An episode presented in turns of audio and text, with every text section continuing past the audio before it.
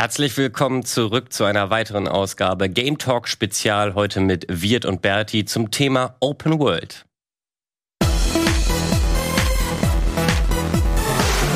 Ja, hallo ihr zwei. Hallo. Willkommen, willkommen. Äh, vielen Dank, dass ihr mich hier begleitet bei diesem ja doch sehr allgemeinen ähm, und weit gefassten Thema. Zumindest im Cold Open, aber natürlich haben wir uns Gedanken darüber gemacht, wie können wir das etwas ähm, ja mehr zuspitzen und worum geht's hier eigentlich? Also Open World ist uns alle ein Begriff. Wir haben viele, glaube ich, jeder hat ähm, schon mal ein Open World Spiel gespielt, äh, sogar mehr als eins. Und ich habe auch so ein bisschen das Gefühl, dass die in den letzten zehn Jahren immer häufiger aufgetaucht sind, weil es gibt coolere Tools. Es ist ähm, einfach einfacher geworden für äh, auch kleinere Entwicklerstudios größere Welten zu bauen und natürlich passen sich diese Studios auch gerne äh, etwaigen Trends an und Open World sind nun mal beliebt. Und das überrascht mich auch überhaupt überhaupt nicht. Ich habe damals schon die alten GTAs geliebt für ihre Freiheiten, dass ich mich jederzeit dorthin bewegen kann, wo ich denn möchte. Aber wir haben auch alle viele Open Worlds erlebt, die, und jeder kennt das Thema, sich dann irgendwann wie Arbeit anfühlen, ähm, dass man eigentlich nur noch das Gefühl hat, einen Katalog abzuarbeiten, eine Checklist und als müssten wir das doch nicht schon im Alltag viel zu oft machen, Wäsche waschen und ihr kennt den ganzen Bums. Aber ähm, jetzt kam Elden Ring raus und da haben sehr, sehr viele äh, sowohl Pressestimmen als auch Userstimmen eben gesagt, oh, das ist ja mal endlich wieder eine tolle Open World, die sich, ähm, die dich ständig belohnt, die sich gar nicht so unbedingt wie Arbeit anfühlt. Und in Teilen konnte ich das auch total nachvollziehen und ähm, hatte auch ähnliche Erlebnisse. Aber wir kommen später auch noch drauf, dass das äh, sich vielleicht nicht das ganze Spiel hält. Aber ähm, wollen wir erstmal die grundsätzliche Frage klären äh, und so ein bisschen die Definition aufmachen. Was ist denn für euch eine gute Open World, beziehungsweise dadurch wissen wir dann auch direkt, was eine schlechte ist. Oh, schwierig, ey. Hat jemand da direkt was zu? Eine gute Open World. Ja. Also, wir müssen erstmal definieren, was so der Unterschied zwischen Open World und halt linear. Also, Open Genau. World ist halt, du startest an einem Punkt und du kannst überall hin. Das ist für mich zum Beispiel so Mhm. eines der ersten Sachen, die in einer Open World immer dabei sein müssen. Halt die Freiheit. Und wenn du jetzt keine Freiheiten hast, dann ist es halt eine vorgetäuschte Open World, dann ist es ein Open Schlauch. Dann ist es halt Mhm. einfach nur ein größeres Level, wie zum Beispiel die ersten Halo-Levels oder das allererste Halo, wo man auf den Ringplaneten kommt.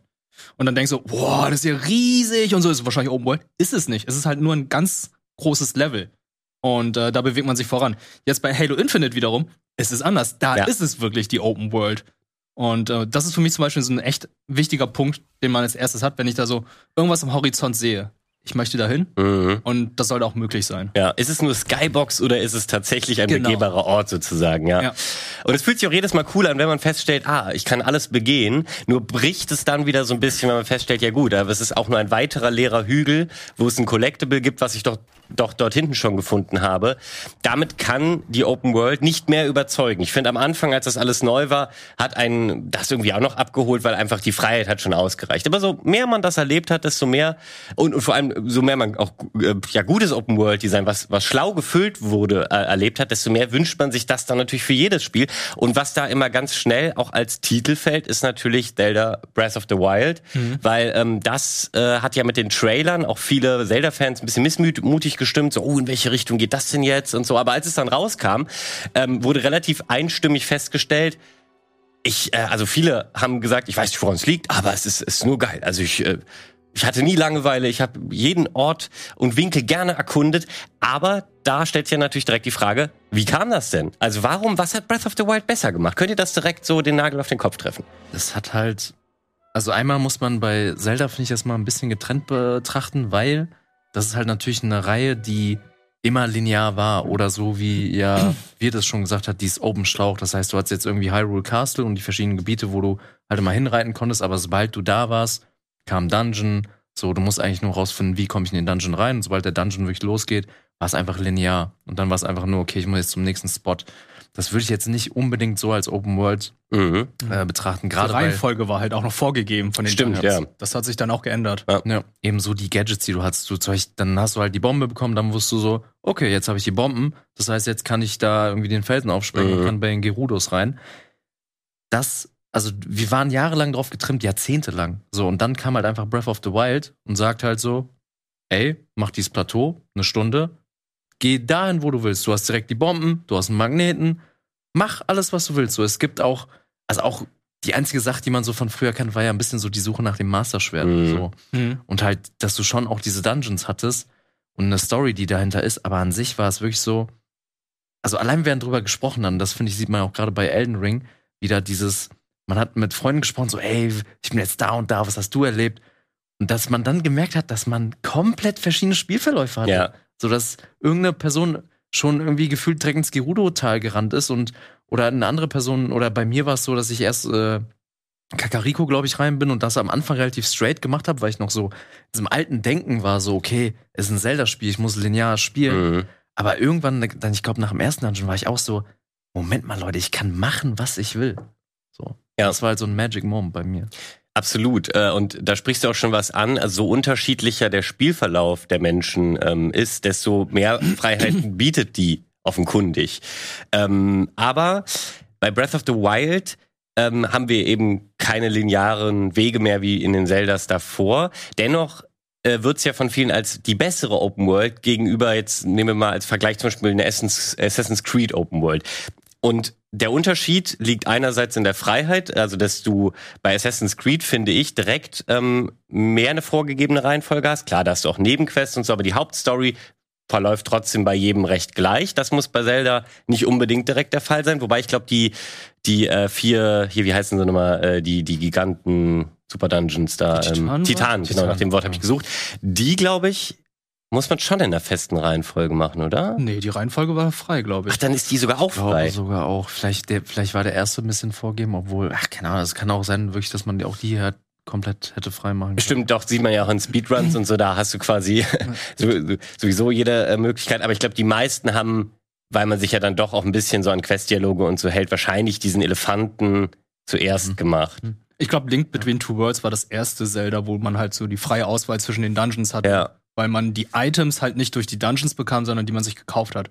Ah, okay. Das mhm. macht halt einen Unterschied. Und der große Unterschied, warum Zelda jetzt so erfrischend und neu wirkte, war halt, wir haben die letzten Jahre, du hast schon Ubisoft-Titel erwähnt. Das Ja. Problem bei den Ubisoft-Titeln, ich hatte am Anfang mega viel Spaß mit Far Cry 3 gehabt. ja, ich Du auch. kletterst den Turm Damit hoch. ging alles los Ja, sozusagen. genau, du kletterst den Turm hoch, du öffnest dann die Map nach und nach und ploppen dann so einzelne Sachen auf und so, oh, da ist noch was, da ist noch was, da ist noch was, da könnte ich hingehen, da mache ich noch eine Quest und so Ja. weiter. Das war am Anfang so erfrischend, weil das so neu war. Mhm. Weil dass du nach und nach dann die Welt eröffnet hast für dich. Aber dann kam das, was du auch zu Anfang der Sendung gesagt hast, dieses Abarbeiten, dieses Listenartige. Und das war halt einfach nur anstrengend. Du hattest keine Lust, also ich hatte persönlich irgendwann keine Lust mehr gehabt, eine Map zu öffnen und alles ploppt auf. Mhm. Also nicht nur Missionen und Quests, sondern auch Collectibles und irgendwie Pflanzen, die man einsammeln kann. Das ist zum Beispiel, ja, man kann mich dafür hassen, aber was, was Witcher bei mir so richtig kaputt gemacht hat, weil ich habe Zelda erst gespielt und danach Witcher. Ah, Und dann mach ich die okay. Map auf und denke so, Ja. zu viel. Das Mhm. ist auch so ein Ding, so, also gerade auch, weil du Far Cry 3 äh, angesprochen hast, wird, ich finde, dass äh, Open-World-Spiele heutzutage einfach, die wissen nicht, wo sie aufhören sollen. So dieses einfach, okay, die Konsolengeneration, wir sind noch weiter, wir haben noch mehr Speicherplatz, wir haben noch mehr Sachen, die wir ins Spiel packen äh, können. Far Cry 3, äh, 3 ich glaube, wenn du es ähm, alles gemacht hast, war es, glaube ich, trotzdem maximal so ein 30 bis 40 Stunden Game. Und jetzt Mhm. habe ich das Gefühl, jedenfalls, also bei, bei den letzten äh, Open World Spielen, so die ich aus dem Hause Ubisoft überhaupt noch gespielt habe, dass du das Gefühl hast, du spielst und spielst, einen kompletten Abend, äh, Abend investierst du rein und guckst auf die Karte und zoomst raus und merkst, du hast gefühlt nichts geschafft. Weil Das einfach die geil. Spielwelten immer größer werden. Aber äh, andererseits muss man auch bedenken, Alter, du gibst 60 Euro für ein Spiel aus und du hast 100 Stunden Spaß. In der Theorie. Ja. Ja. Genau, genau, das ist jetzt halt die Krux so ein bisschen, ähm, weil natürlich wird das viel auch betrieben aus Marketinggründen, weil du super, wir haben es zuletzt bei Dying Light 2 gesehen, welches damit so ein bisschen auf die Schnauze gefallen ist, aber ähm, glaube ich, bei denen, die da den Shitstorm aktiv ähm, also die da mitdiskutiert haben, denen hat das zwar sauer aufgestoßen, ich glaube aber bei, bei vielen, an denen das völlig vorbeigegangen ist, ich sag jetzt einfach mal ganz unwertend, ähm, mehr so ein Casual Gamer, der hat davon gar nicht viel mitbekommen und von bei dem hat die große Zahl auf dem Plakat vielleicht sogar ähm, am Ende zur Kaufentscheidung beigetragen und das ist ja auch völlig legitim. Ich hatte, äh, wir hatten in irgendeinem Game Talk oder so letztens ähm, das Thema schon mal kurz angerissen, ähm, dass uns Spiele zu lang sind und so und da äh, gab es sehr viele Kommentare drunter, die ich alle gelesen habe und da haben sehr sehr viele gesagt, ja gut, das ähm, seht ihr jetzt aber auch aus so einer Games Journalisten Perspektive. Also ihr habt ähm, eine begrenzte Zeit wie wir alle, aber ihr müsst so ein bisschen alles spielen und wir haben irgendwie einen anderen Job und haben auch ein begrenztes ähm, Budget für Spiele und freuen uns dann ähm, eben auch viel Spielzeit für diese 60 Euro zu bekommen.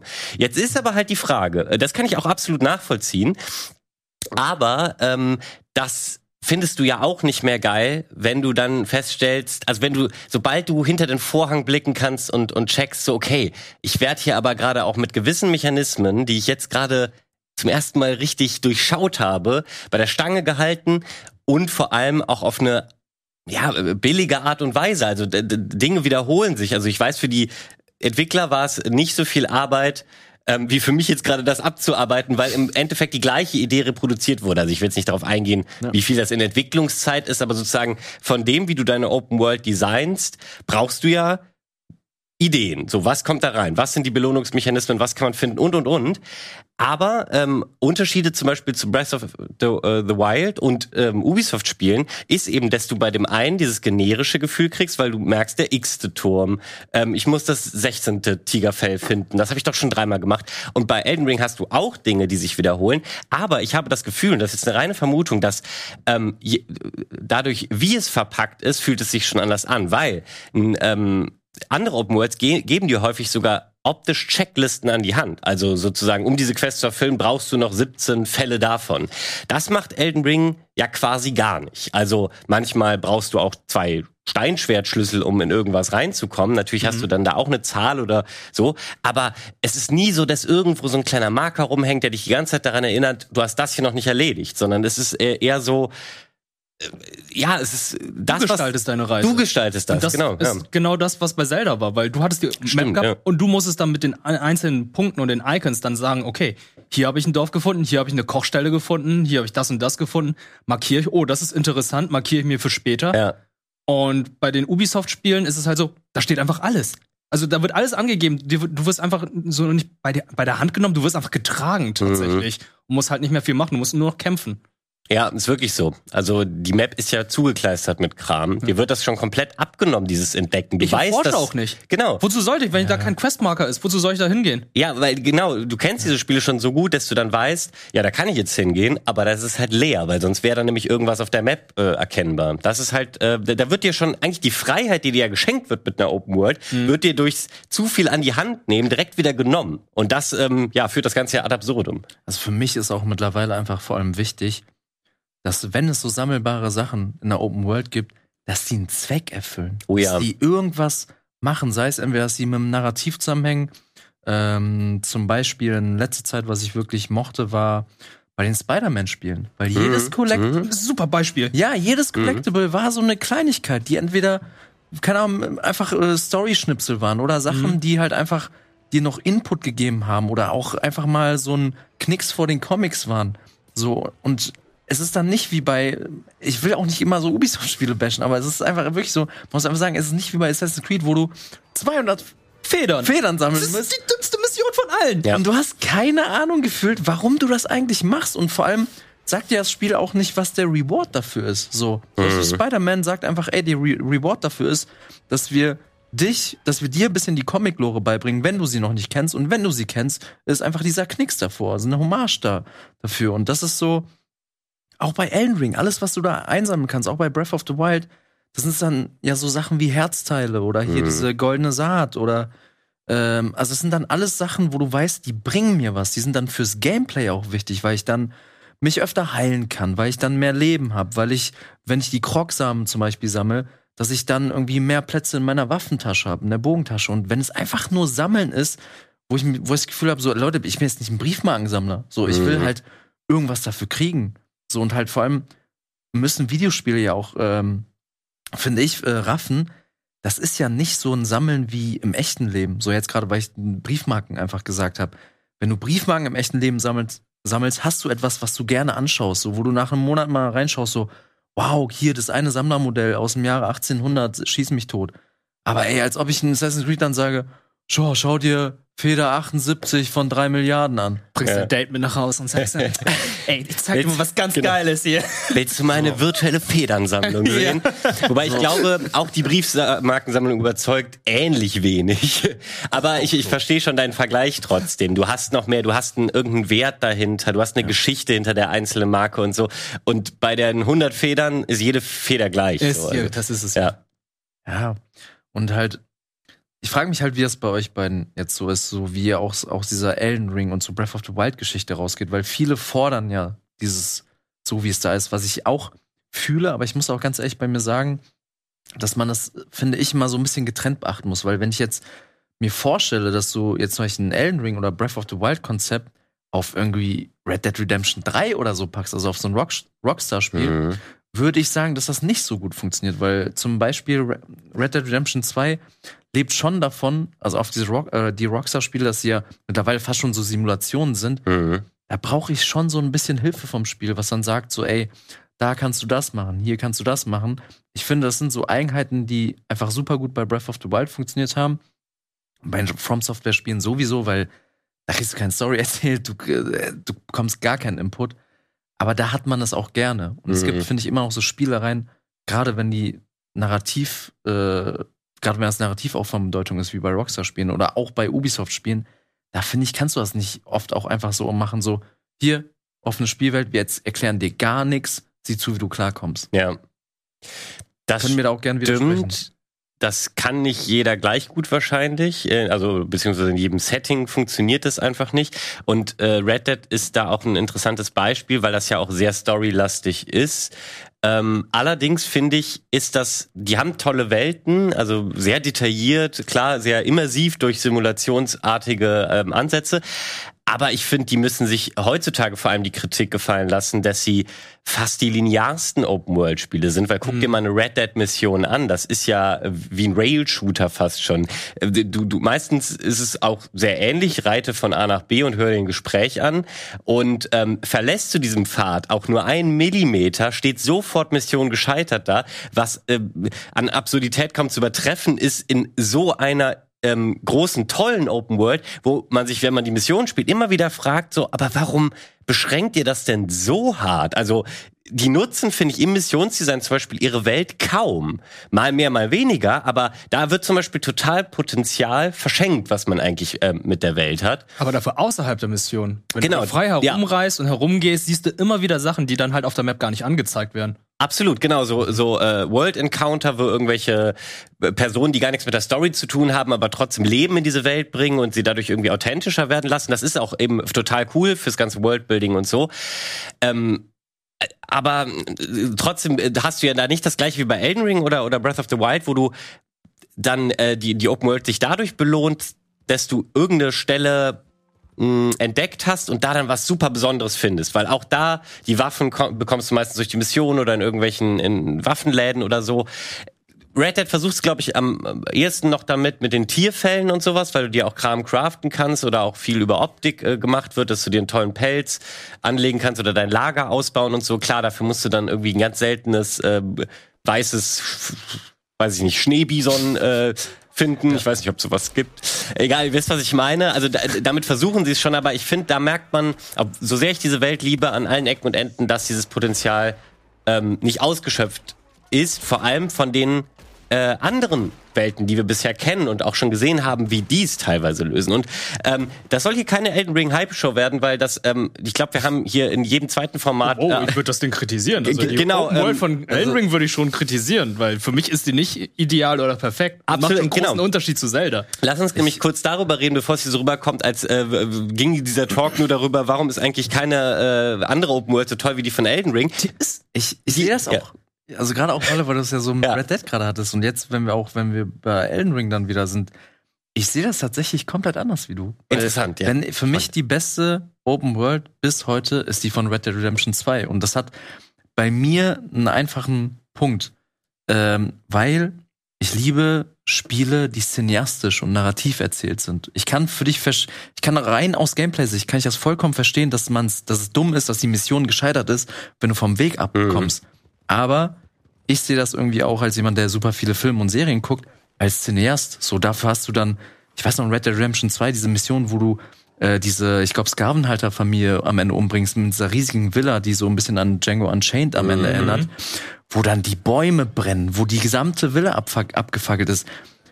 Ganz ehrlich, das wäre in einem Elden Ring, das wäre in Breath of the Wild nicht möglich. Ich finde, das sind einfach dann Elden Ring und Breath of the Wild sind für mich die perfekte Open World, wenn du ein Spiel willst, wo du einfach nur zocken willst, wo du einfach auch du spielst das und du willst einfach nur geile Kämpfe, du willst geiles Gameplay, aber das ist nicht immer das, was auch was ich von einem Videospiel will. Ich will auch Mhm. mal eine geile Geschichte haben und gerade da, wenn ich mir jetzt auch mein Elden Ring Erlebnis anschaue, so es sind immer die geilen Kämpfe, so äh, es sind die geilen Bossfights und aber das cineastischste, was ich da erlebt habe, ist wenn du in irgendwo irgendwie vom Aufzug hochsteigst und dann ist da so eine geile Skybox, Mhm. die du dann siehst. Und dann sind ja auch diese äh, Nachrichten mal so, oh, äh, praise the view und sowas.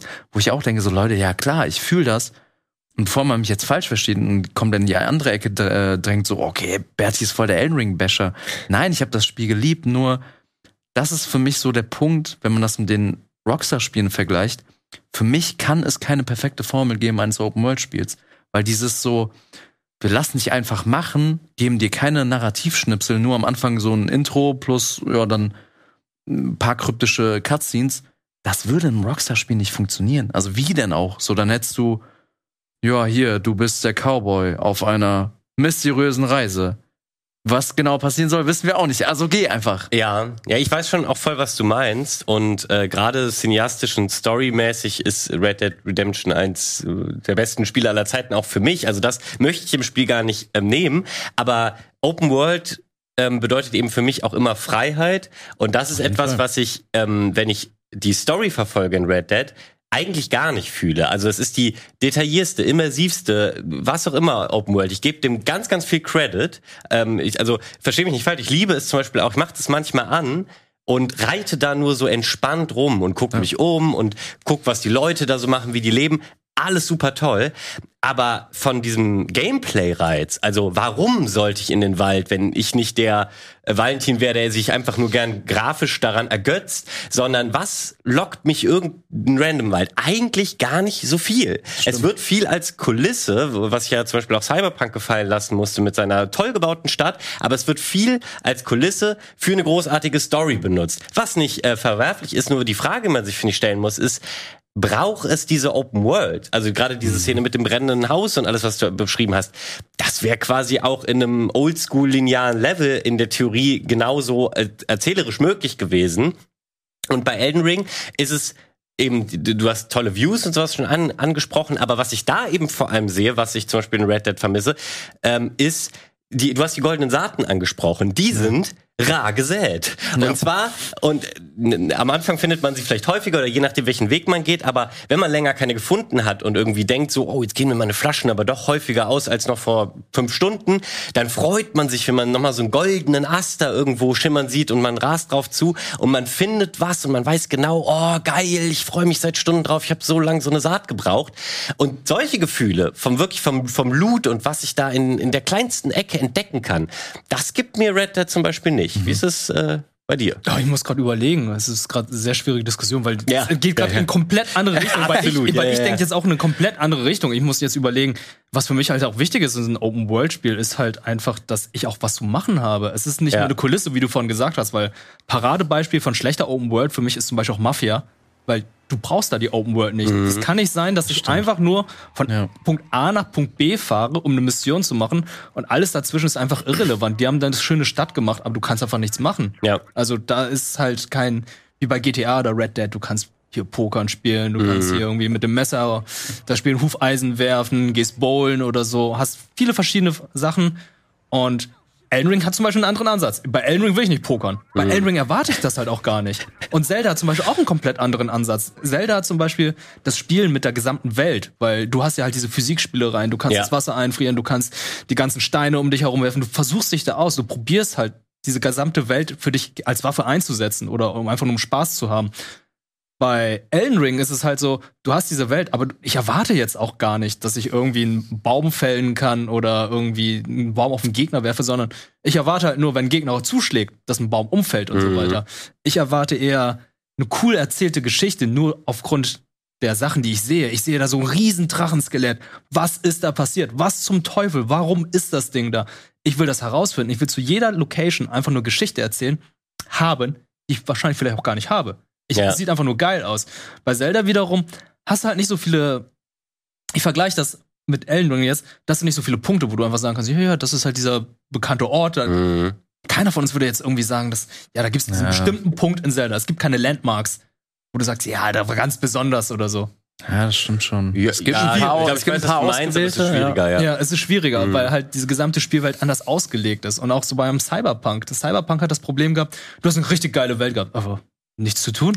Ja, du kannst ja leider Ja. echt nichts machen. Ja. Außerhalb einer Mission bricht das sofort, weil du willst was machen und stellst fest, ja gut, ich kann hier nirgendwo rein, hier im Prinzip ist Und jeder Red- NPC gleich und Red so. ja. Dead ist für mich, glaube ich, so ein geiler Hybrid, weil für mich, so wie du es Mhm. erzählst, ist das so eine richtig gute, immersive Singleplayer-Kampagne mit einer sehr, sehr schönen und sehr offenen Spielwelt eingebaut, die auch sehr realistisch wirkt und wo man auch viel machen kann. Also eigentlich hat Red Dead es so geschafft, dass man beides sehr gut drin verpackt hat, aber hat natürlich auch wieder die Probleme, du machst die Map auf und du siehst dann sehr viele Sachen, wo du Ja. hingehen kannst. Mhm. Aber trotzdem ist nicht alles markiert. Ne? Sehr viele Easter Eggs zum Beispiel sind da versteckt, die man nicht sieht.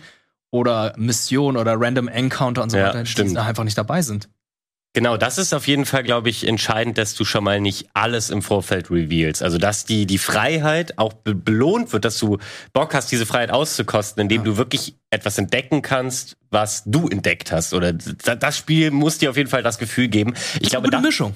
Genau, ähm, das glaube ich sollte im besten Fall jede Open World irgendwie mitbringen. Trotzdem finde ich kristallisiert sich in unserem Gespräch schon heraus, dass jeder und jede offensichtlich auch ein bisschen was anderes von der Open World erwartet. Also dass man gar nicht sagen kann, das ist das perfekte Open World Spiel, das ist die Formel, auf die äh, Ubisoft als nächstes gehen sollte oder so. Denn und das haben äh, die Ubisoft Spiele ähm, auf jeden Fall für mich gezeigt, eine Formel ist sowieso der falsche Ansatz. Also allein, dass sie viele Spiele, weil es mal bei Far Cry 3 gut funktioniert hat, dann gleich gestrickt haben, ähm, war im Prinzip schon der Fehler. Also weil an dem, wie Far Cry, die Far Cry-Serie funktioniert, ist, finde ich, auch erstmal gar nichts Verwerfliches dran. Jeden zweiten Far Cry-Teil habe ich auch wieder eine Zeit lang damit Spaß und ähm, ja, kann nicht sagen, dass ich das irgendwie scheiße fänd oder so. Nur in der Masse, in in der es dir heute serviert wird, ist es, glaube ich, so problematisch für mich jetzt. Aber eben, ich habe mich ja eben schon auf die Kommentare bezogen, da haben eben auch Leute eine Lanze für genau diese Spiele gebrochen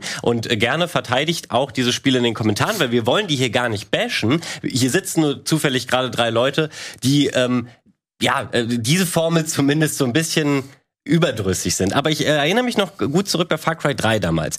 Ähm, da haben wir eben schon festgestellt, das war noch in einem Umfang, der dich nicht so komplett erschlagen hat. Das ist auf jeden Fall schon mal, zumindest wenn man begrenzte Zeit hat, relativ entscheidend. Aber da hat dieses Reward-System, das war noch neu, also dieses irgendwie, du, okay, du brauchst äh, drei Tigerfälle, bleibe ich mal bei dem Beispiel, und dann kannst du dir eine größere Munitionsbeutel craften. Da ähm, wurde es eben auch direkt belohnt, äh, diese Tiere da ähm, zu suchen. Du, du hast deine Freiheit nutzen müssen, weil irgendwie du musstest diesen Tiger erstmal finden, wobei ist auch nicht ganz richtig, der wurde eigentlich schon so der Gebiet, wo die Tiger leben, wurde schon auf der Map markiert, aber zumindest da musstest du noch durchs Gebüsch streifen, hast dann drei erlegt, warst dann richtig happy, weil du endlich äh, irgendwie äh, die Fights, weiß ich nicht, länger durchziehen konntest, weil du genug Mun- Munition hast. Das heißt, dieser Loop hat ganz gut funktioniert und ich finde auch ganz gut bis zum Ende. Der hat sich nicht so richtig erschöpft. Aber dann habe ich den durchgespielt. Also dann, dann habe ich den mal erlebt im Leben. Und wenn das dann danach vier weitere Spiele exakt genauso machen, dann habe ich nicht mehr so die Ambition, gerade wenn ich durch äh, schaue, hey, das habe ich doch schon mal gemacht, das wirklich noch mal bis zum Ende durchzuziehen. Und ich glaube, auch das ist so ein bisschen das Ding daran, wenn du das gut ähm, verborgen kriegst und du mir das Gefühl gibst, dass ich das noch nicht gemacht hätte, dann ist ja alles fein.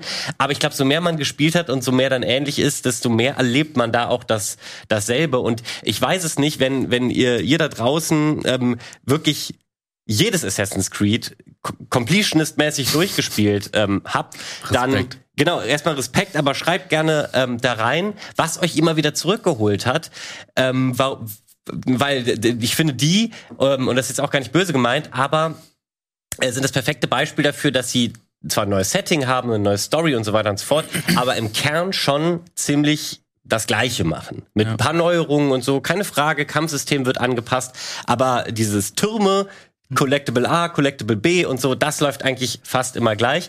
Und ja, was hält einen da an der Stange, frage ich mich, wenn man eins davon gespielt hat. Eins ist cool, mehr finde ich schwierig. Ähm, ja, geht euch das genauso?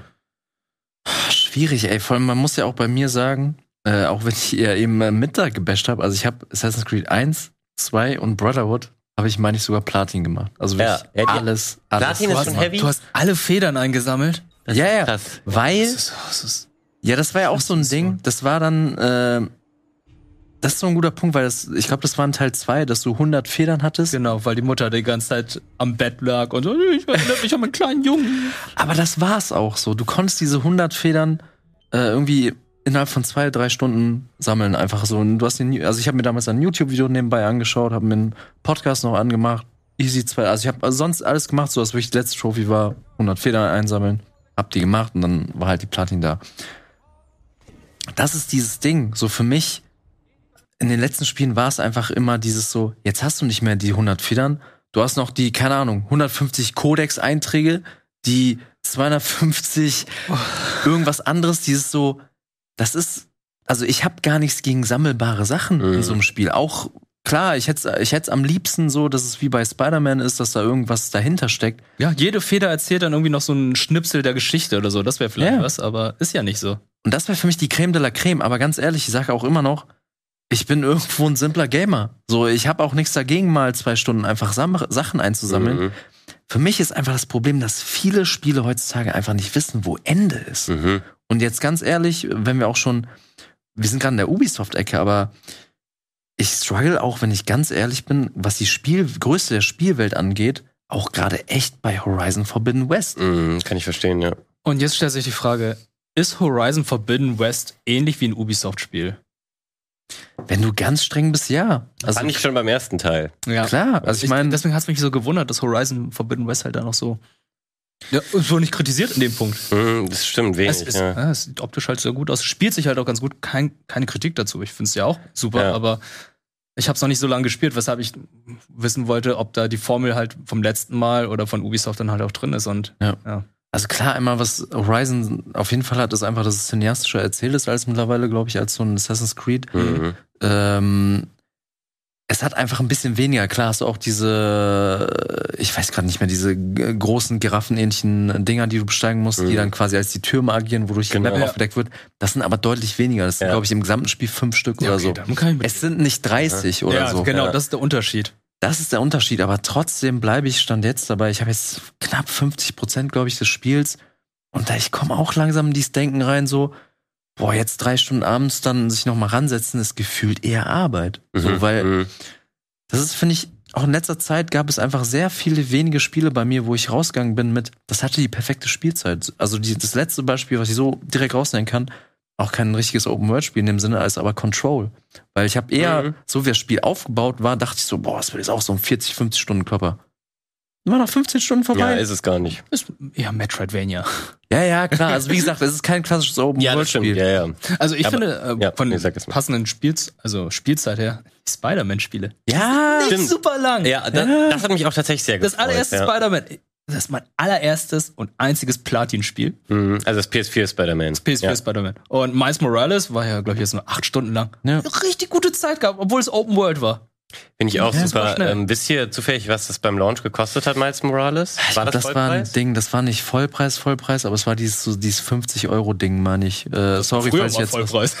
Ja, früher Vollpreis. Also es waren nicht die 80 Euro, ich meine, es waren 50. Ja. Also, aber klar, auch da muss, also ich bin da, war da auch rausgegangen, so ich hatte es innerhalb von einem Tag, glaube ich, durchgespielt und habe dann am nächsten Tag Platin gemacht. Ja, ja.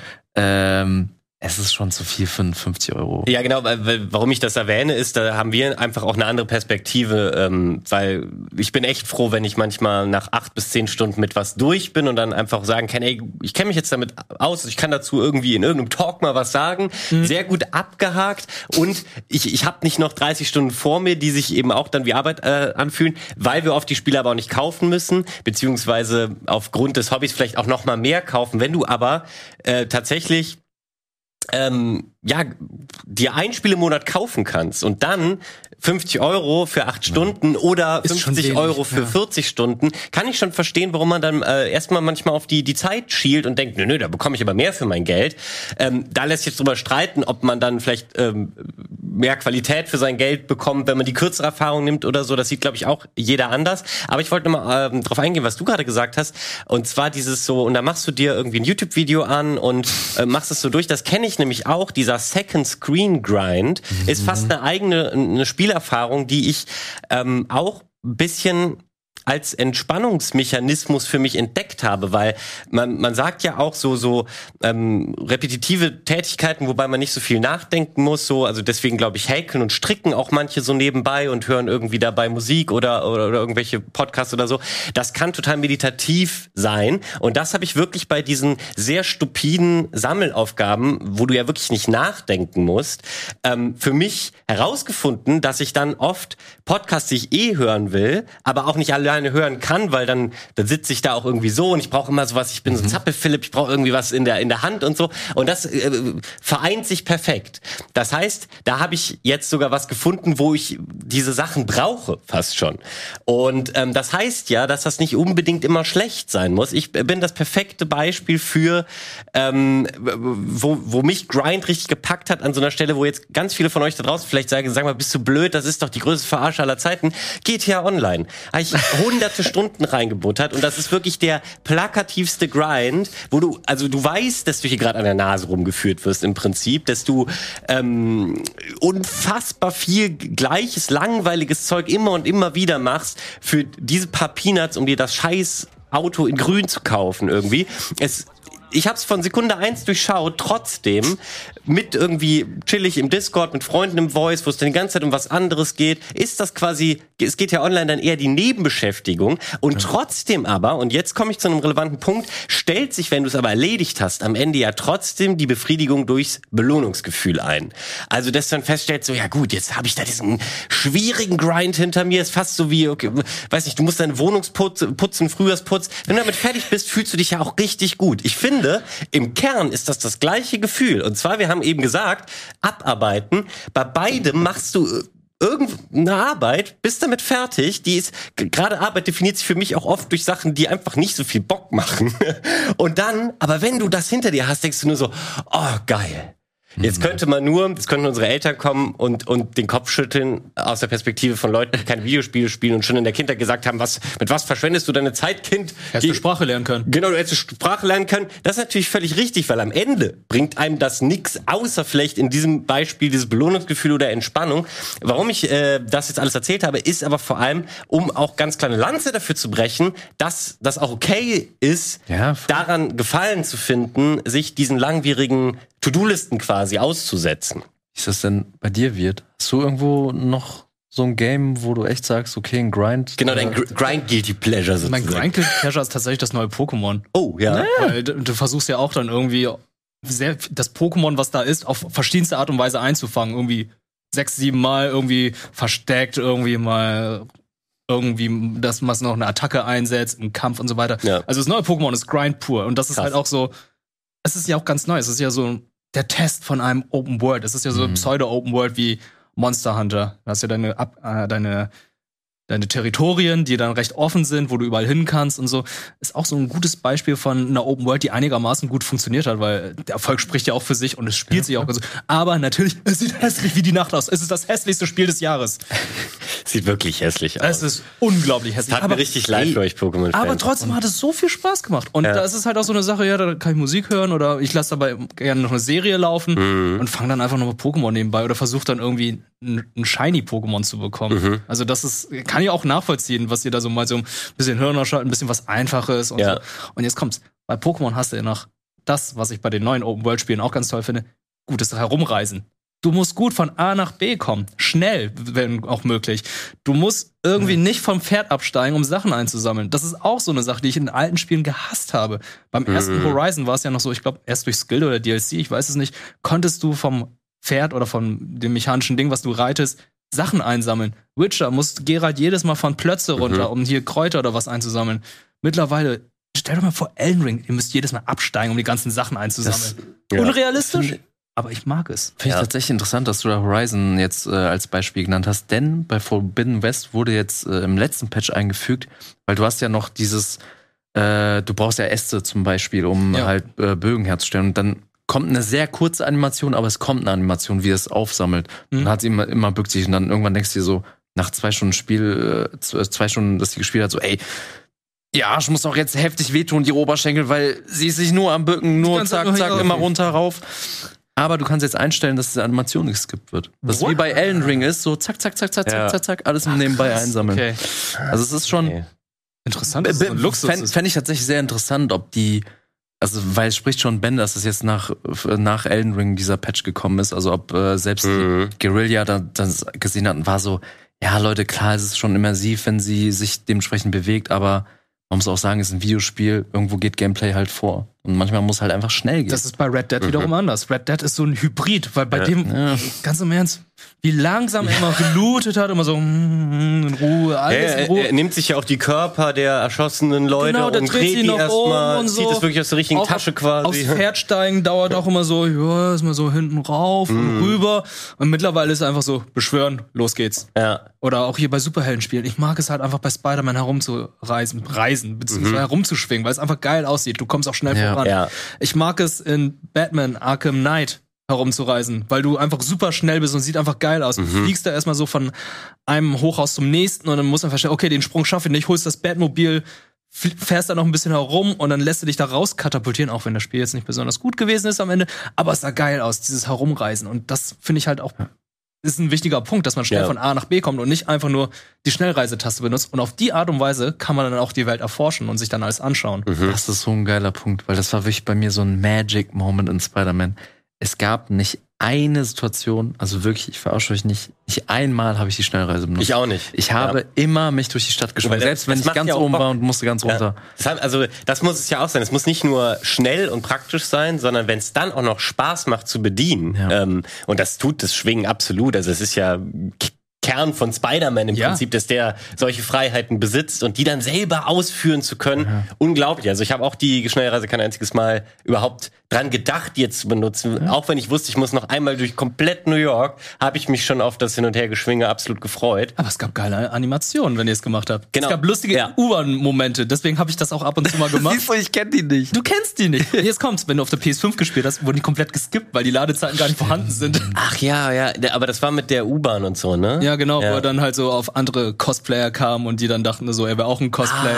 Wie geil. Doch, ich kenne so ein paar davon, ähm, also habe ich mal in Videos gesehen. Das ähm, fand ich dann sehr lustig, was ich da verpasst habe. Äh, also verpasst, weil äh, im Endeffekt ist es ja nur ein Gimmick, um dir die Ja, Wartezeit klar. zu versüßen. Aber man merkt auch, ähm, der Fokus ist ja oft auch ähm, sehr entscheidend, weil ein Red Dead zum Beispiel würde für mich nicht mit dem Pferd beschwören oder so ähm, funktionieren wie in Elden Ring, weil das würde dich zu sehr rausreißen. So bei Horizon kann ich jetzt zu wenig beurteilen, äh, inwieweit dich da sowas ähm, rausreißt, weil es jetzt auch ja eben ähm, nicht eine komplette Fantasy-Welt wie, wie Elden Ring ist, also schon eine Fantasy-Welt, aber das folgt seinen klaren Regeln und ähm, eben diese mechanischen Viecher ähm, ist ja auch äh, eine kluge Idee, die hängen da rum, also können die als Reittiere benutzt werden und so weiter und so fort.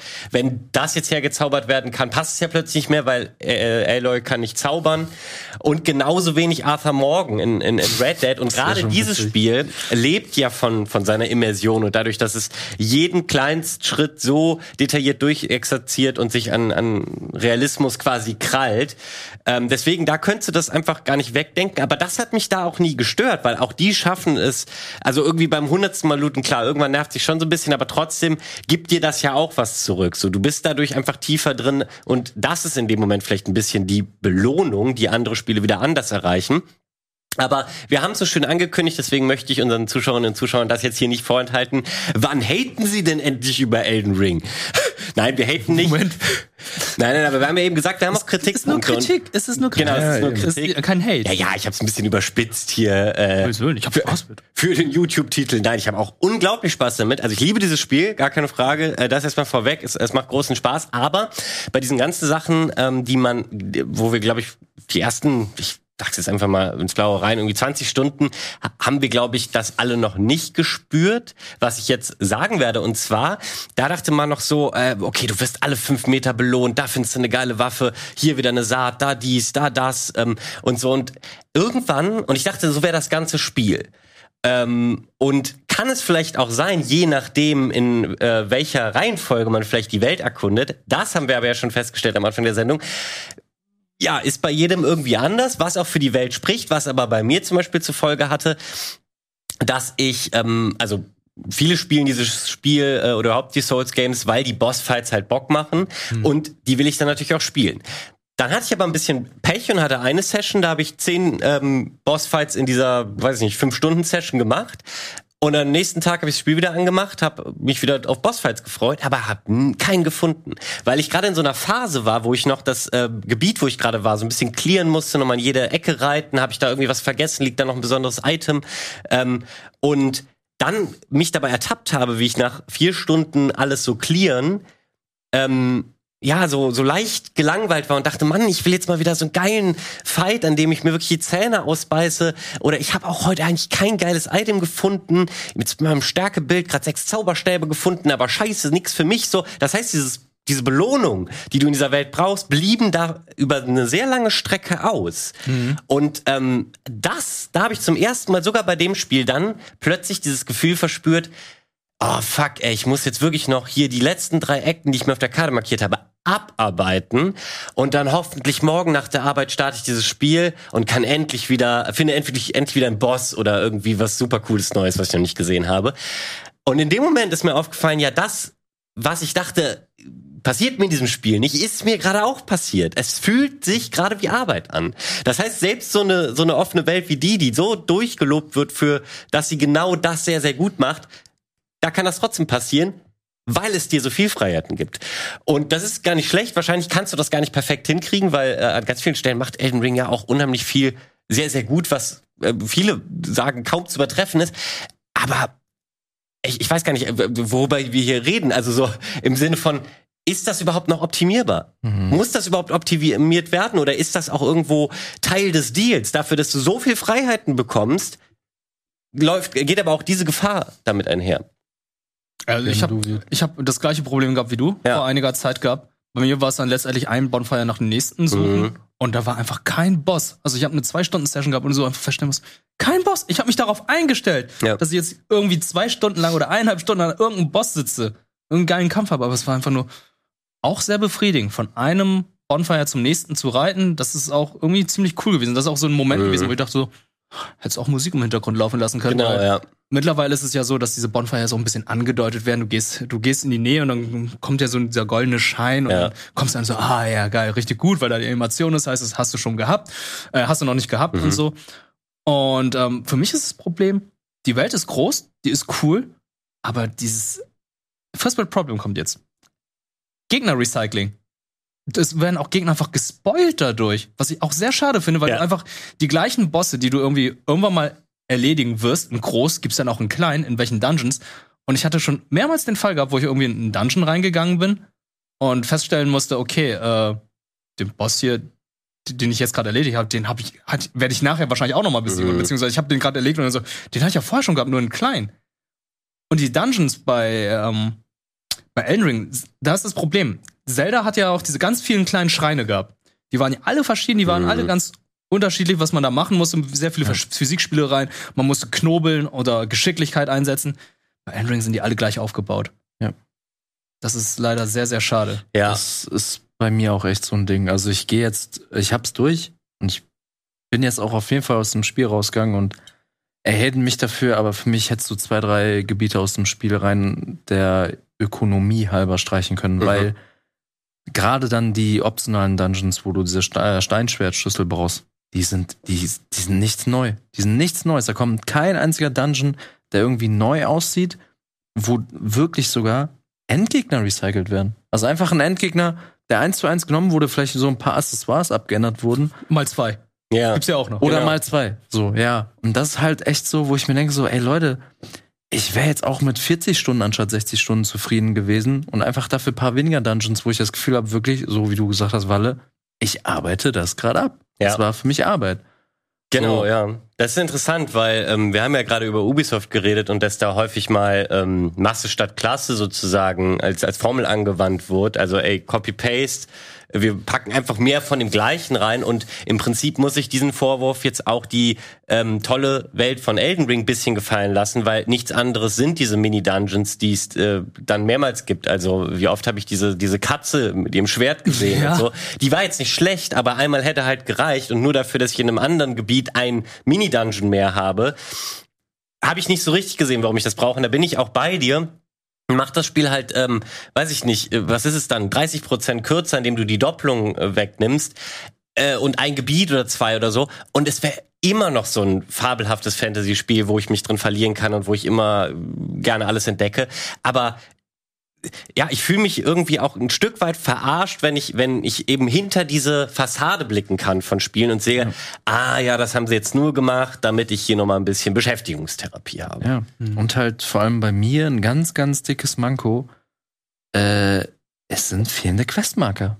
Also hätte es, also ganz, ganz ehrlich so, wahrscheinlich für euch ein absolutes Unding, aber während des Zockens habe ich regelmäßig das Wiki gelesen. Ich habe mir regelmäßig Questlines durchgelesen, weil auch man kennt von den From Software Spielen, oh, du hast äh, den einen Dungeon äh, zu schnell gemacht, das heißt, diese Questline ist jetzt komplett für den Arsch. Du kannst die nie wieder abschließen, einfach weil plötzlich auch, man weiß ja auch nicht, manchmal verschwinden NPCs. Das ist mir jetzt auch in meinem Spieldurchlauf passiert. Auch passiert. Bis ich dann irgendwie ins Wiki gehe und dann so, ja, ihr hättet mit dem äh, sprechen müssen, bevor ihr den und den umbringt, weil sonst können die diese Quest da nicht abschließen. Wo ich mir auch denke, Leute, so, jetzt wurde mir einfach so eine wahrscheinlich sehr schöne Quest verwehrt, einfach nur, weil ich keine Ahnung habe, weil mir keine Questmarker gegeben werden. Und wo ich mir auch denke, Breath of the Wild hat doch auch gezeigt, dass du eine sehr offene Spielwelt haben kannst mit Questmarkern, wo halt einfach nicht die Map immer zugekleistert wird mit, sondern wo du einfach selber mal anwählst, okay, das und das äh, wurde gesagt. Oder halt Quest Anfang, Lock wäre eigentlich auch nicht schlecht. das wollte ich gerade sagen. Weil Du,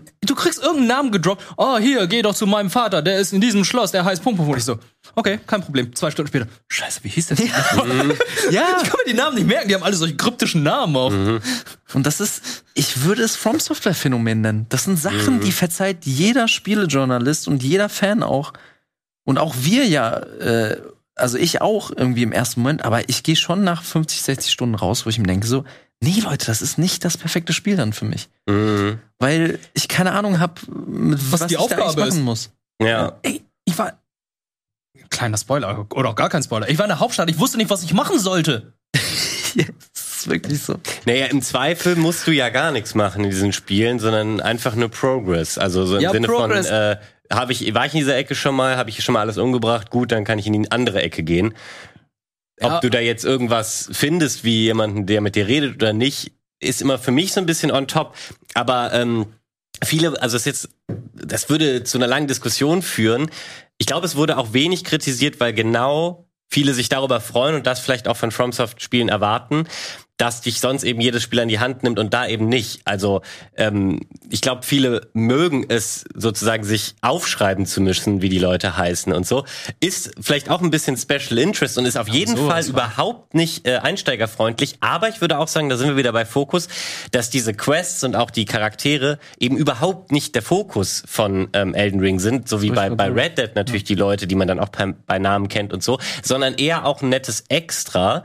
Ähm, aber du kannst dieses Spiel ja komplett durchspielen und im Prinzip fast jedes Gespräch ignorieren. Ähm, also mit ein paar musst du vielleicht einmal geredet haben, aber den musst du noch nicht mal zugehört haben. Alles, was dir diese Questlines, da, ähm, dessen Charakter irgendwie sagt, ja, und wir sehen uns dann irgendwie da und da wieder, wo du dir dann merken musst, was hat er gesagt. Also ich hatte das mit so einem kleinen Äffchen, den, da habe ich mir dann gemerkt, ah, die, äh, der hat Höhle am Strand gesagt, da fällt mir gerade nur die eine in Limgrave ein. Dann bin ich dahin und dann war er da auch, dann habe ich kurz mit ihm geredet, ihm irgendein Item gegeben, was ich schon vor zig Stunden zufällig eingesammelt hatte, was, wenn man das alles bewusst gemacht hätte, hätte man checken können, aber ich hatte es einfach zufälligerweise dabei. Er freut sich mega. Ich reise in irgendein anderes Gebiet und er chillt dann da äh, zufällig bei der bei der Grace und bedankt sich und ist mega happy. Ich habe nichts von dieser Quest gepeilt. Sie hat sich quasi wie von selber gespielt und ähm, trotzdem hatte ich aber so, so ein mystisches Gefühl. Ich dachte so, ja, äh, ist ja spannend. Also ist ja witzig, wie sich das hier gerade von, von automatisch so ergeben hat. Aber jetzt, äh, und jetzt kommt mein Punkt,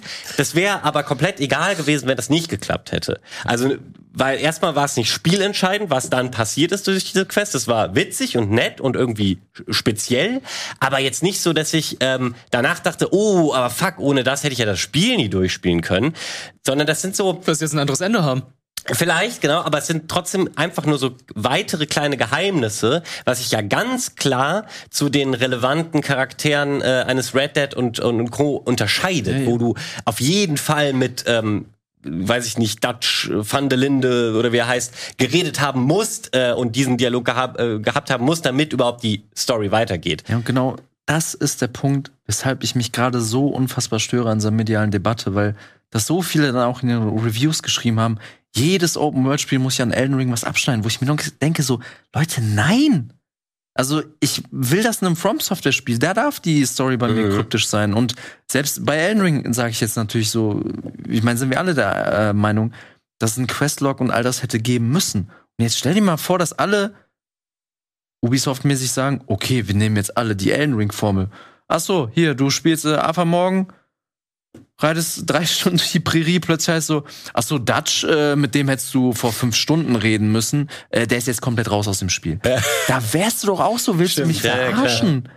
Also deswegen bin ich gespannt, wie ihr beide das seht, äh, aber für mich ist Open World tatsächlich auch ein Genre, da darf es auch einfach keine Formel geben. Da darf jeder mal in fremden Gewässern fischen und schauen, was ist umsetzbar für mich, so was ist machbar und was nicht. Ich meine, From Software hat das auch nicht anders gemacht, als bei Breath of the Wild dann äh, ein bisschen abzukupfern und sagen so, ey, was, wenn wir einfach unser From Software Spiel, äh, Spielprinzip drauf packen. Aber ich bin fest, der fest, felsenfesten Überzeugung, es darf im Open World Genre einfach keine Formel geben. Ja, und das merkt man halt auch bei unserer Debatte, weil, oder Debatte Unterhaltung, weil wir haben jetzt sehr viele Spiele behandelt, aber das waren ja noch nicht alle Open-World-Spiele und jedes Open-World-Spiel ist anders. Wir haben jetzt zum Beispiel auch gar kein Bethesda-Spiel behandelt. Ja. Und da, die spielen sich auch komplett anders. Das stimmt, Die haben ja. auch einen anderen Fokus und so weiter. Deren Fokus ist halt auf deren NPCs und so. Ja. Dass sie einen Tagesablauf haben und so weiter, um eine Welt lebendig zu machen. Es geht nicht darum, dass man irgendwie dann ähm, mit der Umwelt interagieren kann. Also mit der Umgebung, Bäume Mhm. ausreißen und so weiter, wie bei einem Zelda oder das äh, Environmi Environmi äh, Environmental Mhm. Storytelling ist, sondern es geht um die Charaktere, die dann die ganze Story erzählen. Und du hast vollkommen recht. Ich würde auch nirgendwo irgendeine Formel raufpacken, weil stell dir mal vor, das, was du gesagt hast, diese Ubisoft-Formel auf alle Spiele, die wir jetzt heute aufgezählt haben, Oh Gott. keins davon würde damit funktionieren. Ich Ja. glaube, Ubisoft bei Far Cry funktioniert das auf irgendeine Ja, Art und Weise, aber Natürlich. ja, die haben ja da doch ihre Zielgruppe. Erfolg spricht für sie. Ja. Und ich, ich sehe es wie du. Es muss halt irgendwie bei jedem einfach unterschiedlich sein. Habt ihr Metal Gear Solid 5 gespielt? Das Ja. ist auch ein Open-World-Spiel. ja. Und das ist so eines der besten Open-World-Spiele, weil aber niemand redet darüber. Interessant, okay. Weil da kannst du dich Stimmt, richtig so, ja. austoben. Da, da ist zum Beispiel, da geht es nicht darum, dass die Welt irgendwie so interessant ist, sondern es geht darum, was du halt mit der gesamten Physik, mit den Soldaten, Mhm. mit deinen Gadgets alles machen kannst. Du packst die dann so einen Schirm, die fliegen hoch und du sagst, nee, die fliegst nicht hoch, du schießt den Schirm ab, die fallen dann wieder runter, stellst dann ein paar Puppen auf als Decoy und dann sind die total verwirrt oder du versuchst irgendwie einen Panzer mit dem Schirm mitzunehmen und so weiter und denkst, oh nee, lieber nicht, ich nehme den lieber selbst, fahr da herum. Du hast so viele Möglichkeiten in Metal Gear Solid 5 und das hat auch schon wieder einen ganz anderen Fokus. Metal Gear Solid mit Ubisoft-Formel würde nicht funktionieren. Mhm. Elden Ring-Formel würde nicht funktionieren. Kojima hat da sein eigenes Ding gemacht und deswegen hat, glaube ich, auch keins dieser Spiele, also ich kenne kein Spiel, das ungefähr wie Metal Gear Solid 5 ist. Ja, ja, da sprichst du vor allem den Sandbox-Aspekt an, so ein bisschen, finde ich, den wir noch kaum hatten, weil Ja. Ja. neben dem, was äh, dir vielleicht für eine Story erzählt ähm, wird oder was du für Quests vorgesetzt bekommst, die ja dann wiederum ja äh, eine, eine relativ lineare Gestaltungsform sind, um dich eben an die Hand zu nehmen und äh, dir Progress zu zeigen, kann ja eben, und das machen die Rockstar-Welten ja auch ganz stark, die Welt an sich schon so dynamisch sein, dass das reine, ziellose Quatsch machen schon so viel Spaß machen kann. Und äh, es gibt viele, die, die, die, die haben Red Dead oder GTA nie durchgespielt, weil aber trotzdem 200 Stunden darin verbracht, weil die so viel Spaß damit hatten, Chaos zu verbreiten und so, weil diese Open Worlds das gut können. Aber ich finde, ähm, ihr habt auch was Wichtiges gesagt, und zwar, es darf einfach keine Formel geben. Das finde ich eigentlich ein wunderschönes Fazit. So inwiefern man das hier überhaupt ziehen kann, weil dieses ähm, Thema wird uns noch lange, lange begleiten. Denn ähm, ja, Elden Ring war jetzt ein aktueller Aufhänger, aber wir haben wir sehen es jetzt seit Jahren oder zumindest ich habe das Gefühl, Open-World-Spiele werden immer mehr. Also eben auch ganz viele Genres in den letzten zehn Jahren, ähm, äh, ganz viele äh, Franchises in den letzten zehn Jahren sind ja erstmalig mit einem neuen Titel in die Open World äh, rein, wie zum Beispiel Metal Gear, war vorher auch eher eine lineare Erfahrung, ähm, hat mit fünf dann seine Open World bekommen und so. Und da gibt's äh, sicherlich noch ein paar andere Beispiele, die ich jetzt hier nicht so ad hoc aufzählen kann. Aber wir hatten ja schon Zelda und so. Ähm, und jetzt ist ja auch noch mit der Unreal Engine 4 war es schon so, aber mit der 5 war es noch krasser geworden. Ähm, selbst für kleinere Entwicklerteams ist es einfacher möglich geworden, ähm, sich jetzt an ja, größeren offenen Welten zu versuchen, ähm, durch verschiedene Mechanismen, die auch viel in der Kritik stehen, wie zum Beispiel prozedurales Design, mhm. was äh, natürlich ähm, ja erstmal automatisch äh, aufgrund, dass es äh, ja auf mathematischen Formeln im Prinzip basiert, ist es natürlich schon ein Stück weit generischer. Aber das kannst du natürlich als Grundlage nutzen, um dann wiederum Details und ähm, ja, ja, Details reinzubasteln. Ähm, ich glaube, da wird uns noch ganz schön viel erwarten. Von äh, kleineren Teams, wo die vor, weiß ich, fünf Jahren überhaupt nicht die Möglichkeit gehabt hätten, auch nur im entferntesten daran zu denken, eine Open World zu bauen. Aber ich finde auch nicht jedes Genre braucht eine Open World. Nicht alles funktioniert auch in einer Open World. Ähm, und ich ja hoffe auch so ein bisschen, das hat mich ähnlich aufgeregt wie dich, dass jetzt nicht, weil weil so Presse medial so durchgefeiert wurde, ähm, irgendwelche anderen Entwicklerstudios glauben, wir müssen FromSoft kopieren. Weil, und das habe ich immer wieder nach langen Spielen vor allem, so toll die sind und Elden Ring macht mir einen Heidenspaß. Aber wenn ich, und ich bin noch nicht durch, aber wenn ich da irgendwann durch bin, bin ich mir jetzt schon relativ sicher, und so ging es mir auch nach jedem anderen Soul-Spiel, hatte ich eine gute Zeit, aber bin auch erstmal froh, ja. jetzt mal wieder was anderes ja. spielen zu können und nicht quasi jetzt das, die nächste Souls-Formel äh, sofort wieder von, von vorne aufzumachen, ähm, sondern mal wieder durch sowas Storytelling-lastigeres wie ein Red Dead oder sowas zu, zu reiten oder einen Horizon oder so. Von daher ist, glaube ich, da vor allem wichtig, dass sich die Vielfalt behalten wird, weil, wie schon angesprochen hatte, gibt's auch eine ganze Reihe und die Verkaufszahlen sprechen ja auch für sich, die eben auch immer noch die, die Herangehensweise von einem Assassin's Creed und Co. toll finden. Ja. Ähm, deswegen, ich hatte hier auch nie erwartet, das Fass zumachen zu können und, und hier jetzt das wirst äh, auch nie können. So, ey, wirst nicht schaffen. Open World haben wir durchdiskutiert. Aber mir ging es auf jeden Fall mal darum, ihr wisst ja, Game Talk Spezial ist äh, das Format im Gegensatz zum ähm, normalen Game Talk, der sich eher am tagesaktuellen richtet, wo man auch mal über so ein Thema, was man im Game Talk vielleicht ankratzt, mal ein bisschen länger reden kann und was vor allem aber sehr meinungslastig ist. Und zwar in dieser heutigen Runde ähm, mit internen Meinungen gespickt. Wir hatten aber auch schon bei Game 2, beim wunderbaren Format Press Select, hat der Basti sich tolle Gäste aus der Presselandschaft ähm, gesucht. Und zwar den Jörg Langer, die Elena Schulz und den David Hein, die ähm, auch alle spannende Meinungen und Erfahrungen äh, zu Open Worlds haben. Also von daher äh, kann ich euch das hier sehr ans Herz legen, wenn ihr da nochmal die Pressesicht haben wo äh, wollt, weil unsere, klar, wir sind irgendwo auch äh, bis Presse, aber ich fand, das war heute schon eine sehr subjektive Herangehensweise ja. an dieses Thema. Und äh, genau das erwarte ich auch von euch in den Kommentaren, dass ihr mir mal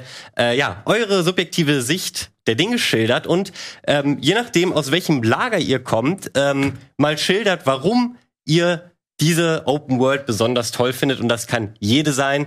Ganz wertfrei, auch ähm, da bitte ich euch natürlich auch in den Kommentaren respektvoll zu sein, weil wir kennen auch diesen Clash irgendwie. Die einen sind die Super Souls ähm, mhm. Mega Fanboys, die anderen Assassin's Creed und beide könnten das gegenteilige Lager total angreifen und denen ihre Spielerfahrung kaputt machen. Aber darum soll es hier nicht gehen, denn wir können Fans äh, von allen sein. Das eben. Ey, Im Endeffekt geht es da es freut mich Spaß. so sehr, wenn Leute äh, Spaß mit Assassin's Creed haben und ich genau. sage, ich also habe keinen Spaß mit. Aber ich habe wahrscheinlich Spaß mit einem Spiel, wo ihr keinen Bock drauf habt. Ist auch vollkommen in Ordnung. Äh, genau, ist auch voll okay äh, zu sagen, ich habe damit keinen Spaß, aber ich freue mich, dass die anderen damit Spaß ja. haben. Seid einfach wie ich. Drei Assassin's Creed platinieren und dann äh, Jahre spielen. später nicht mehr spielen, aber dann Elden Ring abfeiern, aber auch kritisieren. Ey, ganz ehrlich, ich weiß bei Assassin's Creed langsam gar, wirklich gar nicht mehr, wovon ich rede, weil ich sehe zwar auch immer die, die, die, die Testvideos irgendwie der neuen Teile, aber ich habe echt seit mehreren Teilen keins mehr äh, angerührt. Das heißt, ähm, was ist das letzte? So Valhalla.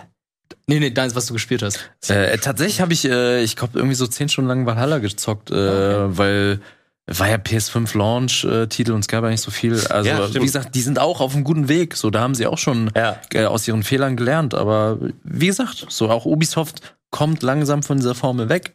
Und Okay. ich hoffe, dass sie da weitermachen. Ähm, aber das wird nur die Zukunft zeigen. Wenn mich das nächste Setting anspricht, dann habe ich mir auch vorgenommen, mal wieder länger in Assassin's Creed reinzuschauen. Das letzte war bei mir Origins, aber auch Mhm. nicht ähm, der normale Story Mode, sondern ich fand die, ich finde Ägypten spannend und Discovery ich Mode. finde die Welt Ah, toll okay. gebaut und so kann man übrigens auch ähm, Open Worlds für Leute, die sich vielleicht gar nicht so für die Story interessieren, zweitverwerten. Und zwar ist ja dafür dieser herrliche Museumsmodus rausgekommen. Das habe ich mir vor allem angeguckt, weil ich es einen spannenden Ansatz finde, aber ich liebe auch Ägypten-Dokus und so. Und das Coole war halt da, du äh, unverwundbar konntest du irgendwie auf einem Kamel durch die Welt reiten und immer mal wieder an irgendwelchen Stationen Pause machen und dir dann ähm, anhören, was geschichtlich hier an der Welt quasi stimmt, woran sie sich orientiert haben. Du konntest in die Pyramiden rein, diese Gräber und dazu wurden dir dann alte Zeichnungen, ähm, nach, nach denen sie diese, Grä äh, diese, diese Welt kreiert haben, wurden dir gezeigt und daran erklärt, wie, wie die Archäologen das irgendwie entdeckt haben und so. Also wirklich auch noch richtig Bildung mitgenommen. Das ist cool. Da wurde mir richtig was vermittelt. Also es hat echt Spaß gemacht. War natürlich so vom, von der Tiefe ein bisschen auf so einem Kinderniveau. Also ich wusste davon fast alles, aber weil ich halt auch echt gern irgendwelche coolen Arte-Dokus und so, die dann ein bisschen tiefer natürlich gehen, geguckt habe. Aber das Witzige war, ich habe dann später eine Doku entdeckt, die das, das- Spiel gecaptured hat, geil. weil es keine geileren Bilder als von dem Spiel von Ja. Alexandria gab. So. Äh, da, das, da war ich wirklich so, "Ey, das kenne ich doch, da habe ich doch den Museumsmodus auch gespielt. So, das war super geil.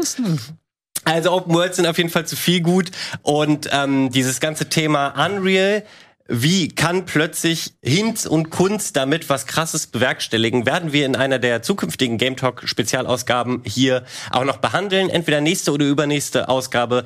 Bleibt da auf jeden Fall gespannt, wenn euch dieses Thema interessiert. Ich bedanke mich bei meinen zwei Gästen, Wirt und Berti. Ja, danke, Walle. Und Ja. ähm, ja, wir sehen uns hier an selber Stelle in dem Format äh, in einem Monat wieder. Ähm, ich bedanke mich natürlich auch bei euch fürs Zusehen und haut fleißig eure Open World Meinung in die Kommentare. Macht's gut, Leute. Tschüss.